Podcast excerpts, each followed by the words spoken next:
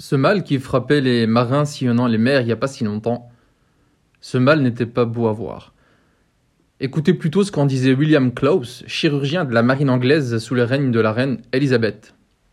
Je cite Leurs gencives étaient pourries, et ce jusqu'à la racine de leurs dents, et leurs joues étaient tendues et gonflées. Les dents étaient déchaussées, presque prêtes à tomber. Leur haleine était malodorante. Ils avaient les jambes si faibles qu'elles leur faisaient mal. Et elles étaient couvertes de taches bleuâtres ou rougeâtres, certaines grandes, d'autres petites, ressemblant à celles provoquées par la piqûre des puces. Fin citation. Ce mal, à l'instar d'autres terribles maladies de l'époque, nous les connaissons bien aujourd'hui.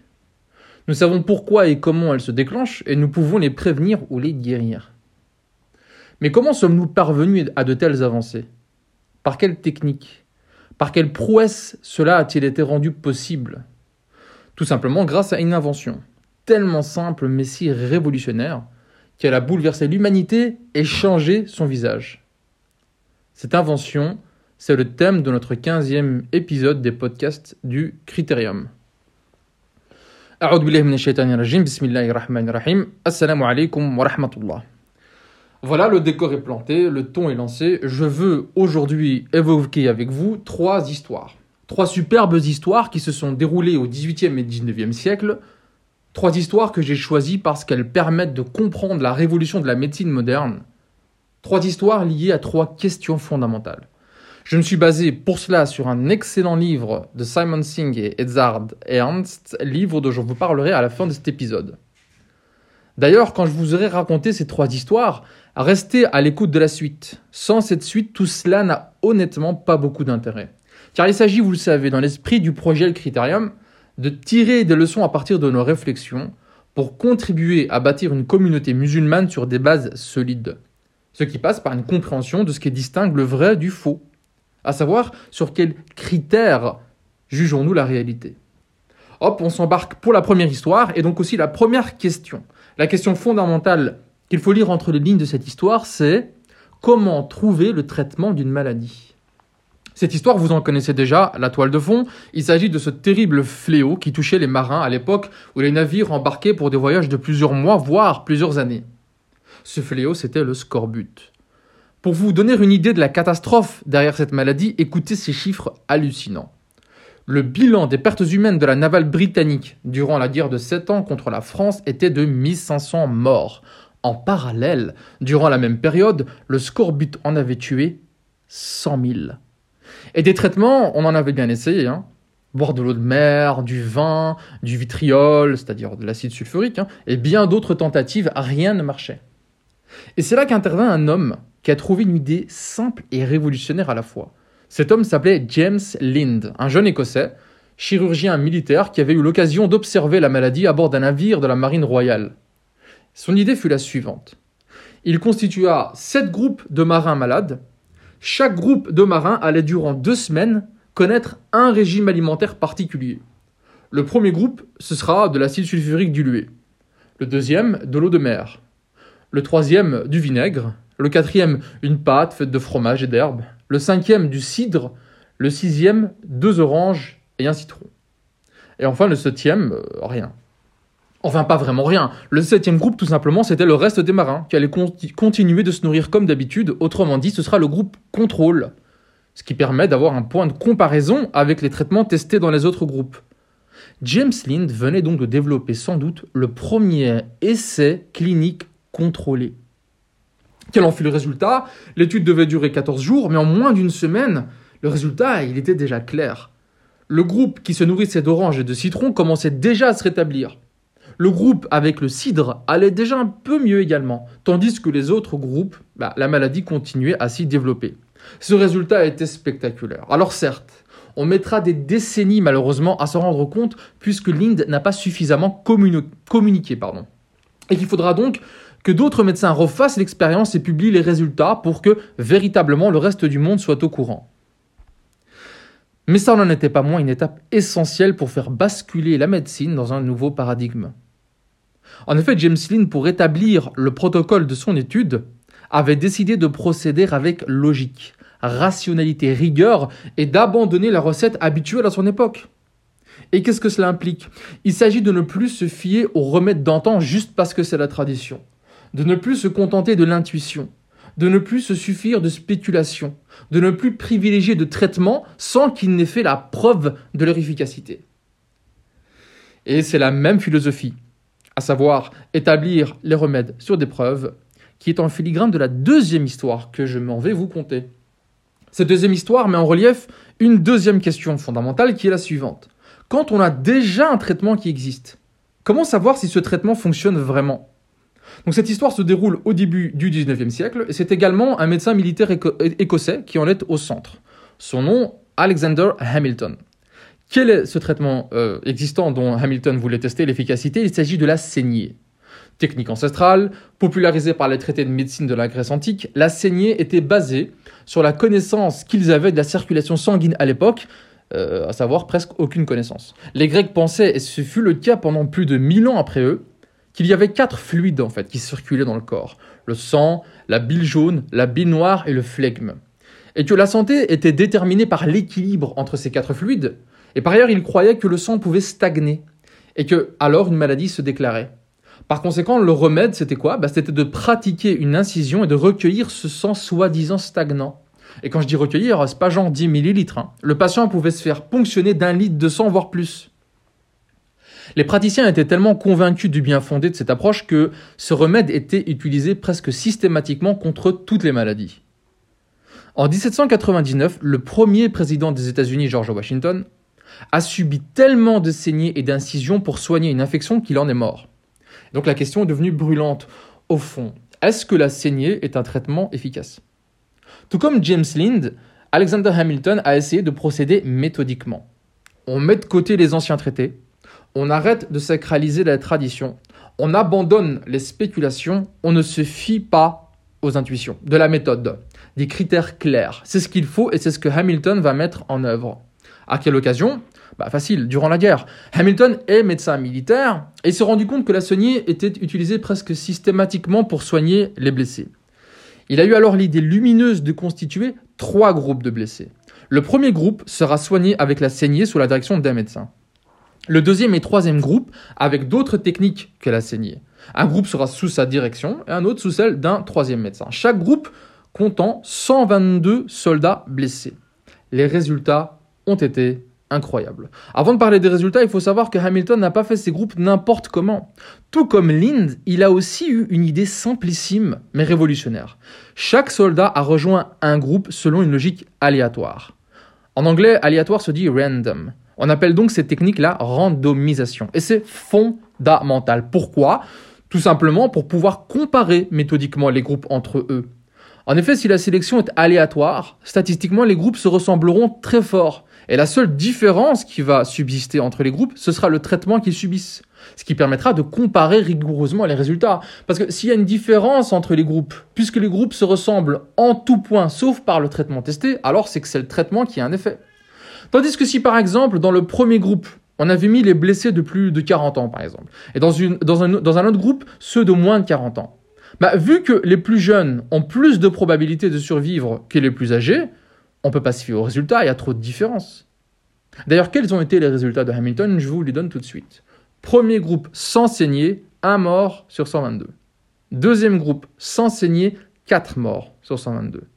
Troisième groupe avec la saignée, 35 patients morts sur 122. Autrement dit, utiliser la saignée augmentait 10 fois la probabilité de mourir. Comme Lind avant lui, Hamilton a trouvé une idée simple mais qui va changer la médecine radicalement. Comme Lind, Hamilton ne va pas publier ses résultats, il faudra longtemps avant de découvrir ses manuscrits. Mais comme pour Lind, heureusement, d'autres personnalités vont faire les mêmes recherches et redécouvrir les mêmes idées géniales, ce qui permettra de sauver des millions de vies. Sauver des millions de vies, c'est justement aussi l'objet de la troisième histoire, qui porte en elle la troisième question, qui est comment prévenir une maladie? Cette histoire met cette fois-ci à l'honneur une femme. Et quelle femme Peut-être avez-vous déjà entendu parler d'elle, il s'agit de Florence Nightingale. Jeune femme ayant grandi dans une famille aisée de l'époque victorienne, Florence Nightingale jouit d'une éducation poussée, notamment en mathématiques. À la stupeur de ses parents, elle quitta le confort du foyer pour s'engager en Turquie auprès des soldats blessés durant les terribles batailles de Crimée. En 1854, elle y prit la direction d'un hôpital et fut effarée par le taux de mortalité des soldats.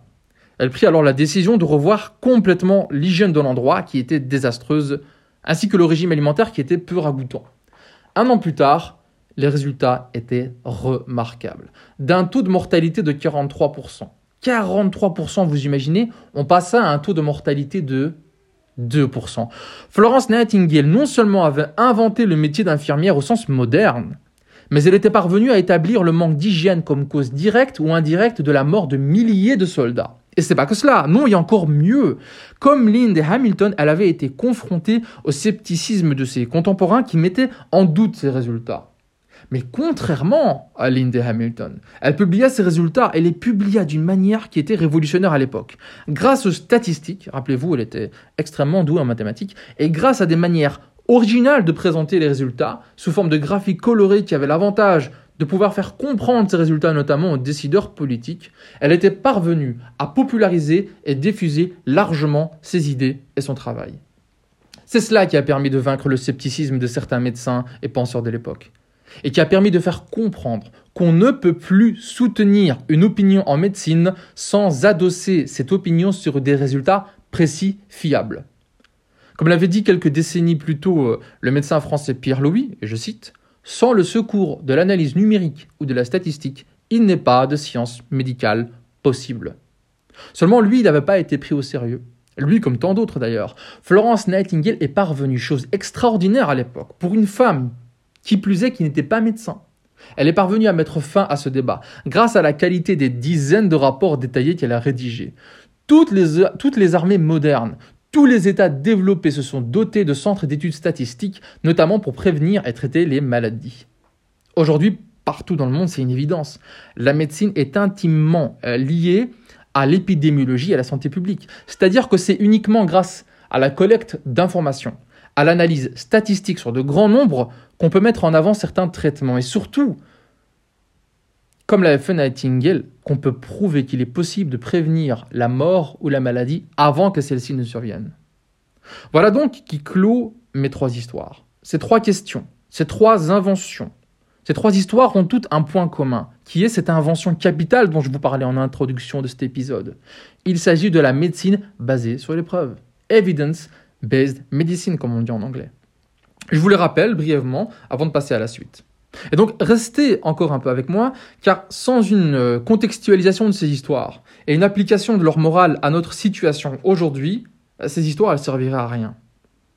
Donc, premier récit, James Lind soigne le scorbut et invente l'étude clinique avec groupe contrôle en répondant à cette question comment trouver un traitement quand rien ne fonctionne? Deuxième récit, Alexander Hamilton prouve que la saignée ne fonctionne pas et invente la randomisation, ce qui permet de répondre à la question comment savoir si un traitement fonctionne? Et enfin, troisième récit, Florence Nightingale prouve que l'hygiène permet de sauver des vies, invente de nouvelles façons de publier des résultats scientifiques et contribue à faire comprendre que santé publique et statistiques sont irrémédiablement liées, le tout en répondant à la question suivante, comment prévenir une maladie? Le rappel étant fait, je peux passer au cœur Il n'aura échappé à personne d'entre vous, enfin j'espère, qu'on a traversé une crise sanitaire sur fond de pandémie mondiale. Malheureusement, cette crise a aussi été une crise de confiance, de désinformation, de baratins divers et variés. Tout cela a mis au cœur de l'actualité le thème suivant. Comment trancher entre ce qui est vrai et faux? À qui faire confiance? Quels critères faut-il suivre? Et ça tombe bien. Bah, c'est précisément le cœur des thématiques que je veux traiter dans le projet Le Critérium. Évidemment, il serait difficile d'apporter une réponse à toutes ces interrogations, mais voilà, je vous propose plusieurs points pour éclairer le débat à la lumière de nos trois histoires d'aujourd'hui. Premier point. Les histoires que je vous ai racontées sont tirées d'un excellent livre écrit par Edzard Ernst, qui est un médecin, qui est spécialiste du débat entre médecine et médecine complémentaire, et Simon Singh, qui est un excellent journaliste scientifique qui a une plume splendide. Ce livre et surtout l'introduction sont excellents, je vous le conseille. Ça donne une idée précise de la méthodologie qu'il faut adopter pour trancher les débats médicaux contemporains. Deuxième point, ces histoires mettent en avant des trajectoires individuelles, presque héroïques. Mais les progrès scientifiques sont un effort collectif. Outre Lind, Hamilton et Nightingale, il y en a des centaines et des milliers et des millions d'autres qui ont contribué à faire avancer les connaissances. Donc, surtout, ne pas croire que la morale de ces histoires, c'est qu'il faut faire confiance aux héros qui affirment le contraire de ce qu'on dit habituellement. Non, non, non. La morale, c'est la suivante. Il faut accorder du crédit à ceux qui prouvent leurs affirmations. Et encore mieux, il faut chercher le consensus des experts qui prouvent leurs affirmations. C'est doublement plus solide. Et je vous invite à écouter ou réécouter euh, l'épisode intitulé Être expert en tout pour comprendre pourquoi c'est si important. Méfiez-vous donc des scientifiques qui prétendent avoir raison tout seuls dans leur coin alors qu'ils ne parviennent pas à prouver le résultat et alors que le consensus des experts arrive à un résultat différent. Vous connaissez tous un exemple contemporain de ce genre de personnalité qui fait la une tous les deux jours concernant le Covid. Troisièmement, les résultats de nos trois héros du jour n'ont de solidité que parce qu'ils ont été répliqués. Dans la démarche scientifique, la réplication est indispensable. Lorsqu'un scientifique établit des résultats et qu'ensuite d'autres scientifiques dans le monde refont cette expérience, tombent sur les mêmes résultats, que des experts relisent ces résultats et les valident, alors c'est la garantie d'une approche solide, rigoureuse, fiable. C'est ce qui est arrivé dans les trois histoires que je vous ai racontées. Quatrième point, dans le cas de Florence Nightingale, c'est l'hygiène qui a permis de sauver des milliers de vies, ainsi que le concept de prévention. Or, certains d'entre vous pourraient dire bah, que c'est connu depuis longtemps. Et vous auriez raison. D'ailleurs, en tant que musulmans, nous savons l'importance fondamentale de tout cela. Par exemple, en islam, le fait de, manger raisonnablement prévient des maladies. Aussi, l'hygiène tient une place centrale dans l'enseignement de notre noble prophète. Et ici, c'est pas vraiment ça qui est le propos. Ce que je dis dans cet épisode, c'est qu'il y a des inventions radicalement neuves qui ont changé la face du monde. C'est de ne plus tenir comme acquis les vieilles croyances uniquement pour ce qu'elles sont. Non, non, c'est de passer les traitements à la moulinette de la preuve expérimentale et de ne retenir que les traitements qui ont fait la preuve de leur efficacité. Cinquièmement, en guise de conclusion, c'est peut-être le point le plus important. Nous en sommes aujourd'hui au 15e épisode des podcasts du Critérium. Ceux qui les ont tous écoutés devraient avoir saisi un genre de fil conducteur. Quel est-il? C'est qu'en tant que musulmans, nous croyons en Allah, le créateur de toutes choses, le législateur par excellence. Nous devons donc étudier sa création et les comprendre à la lumière des lois qu'il a choisies pour régir le monde qui nous entoure. Si quelqu'un découvre que la vitamine C des agrumes guérit le scorbut, si un autre découvre que l'insuline permet de traiter le diabète, si un troisième découvre qu'un vaccin permet de rebooster l'immunité contre une maladie donnée, et que les résultats sont étayés, puis validés par le consensus, alors ce sont autant de lois qui, en dernière instance, ont été édictées par Allah, et que nous ne faisons que découvrir par sa permission et sa miséricorde. En tant que musulmans, nous devrions être les premiers à en ressentir de la gratitude. Je constate malheureusement qu'une partie non négligeable de notre communauté se replie dans un genre de réflexe défensif qui consiste à vouloir chercher dans le passé des techniques qui sont soit inefficaces, soit moins efficaces que ce que l'on découvre aujourd'hui, notamment par une espèce de complexe d'infériorité face à un accident, un Occident pardon, vaniteux et dominateur. Et c'est regrettable. Rejetons le concordisme, rejetons la superstition, soyons dignes de l'enseignement dispensé par notre prophète Mohammed ainsi que ses compagnons anhum, qui ont été pionniers dans le fait de se tenir au courant des techniques modernes et d'adopter tout ce qui pouvait améliorer la situation des musulmans et de l'humanité en général, que cela vienne d'eux-mêmes, des Perses ou des Romains. La médecine basée sur les preuves, quelle meilleure façon d'honorer ces enseignements? Pour nous, musulmans, qui devons, de toute façon, en principe, prouver nos opinions et rejeter ce qui ne tient pas à l'examen des preuves? Voilà, c'est ce que je voulais vous dire aujourd'hui. Et j'ai certes mille et une autres choses à préciser encore pour nuancer tel point ou compléter tel autre. Mais j'aurai, Inch'Allah, l'occasion de revenir là-dessus, soit dans un épisode de podcast, soit dans les publications sur mes réseaux sociaux, soit encore en réponse à des commentaires, questions ou critiques constructives que cet épisode aura suscité chez vous et n'hésitez pas à m'en faire part. D'ici là, portez-vous bien, qu'Allah vous préserve et je vous dis à la prochaine fois. Wassalamu alaikum wa rahmatullah.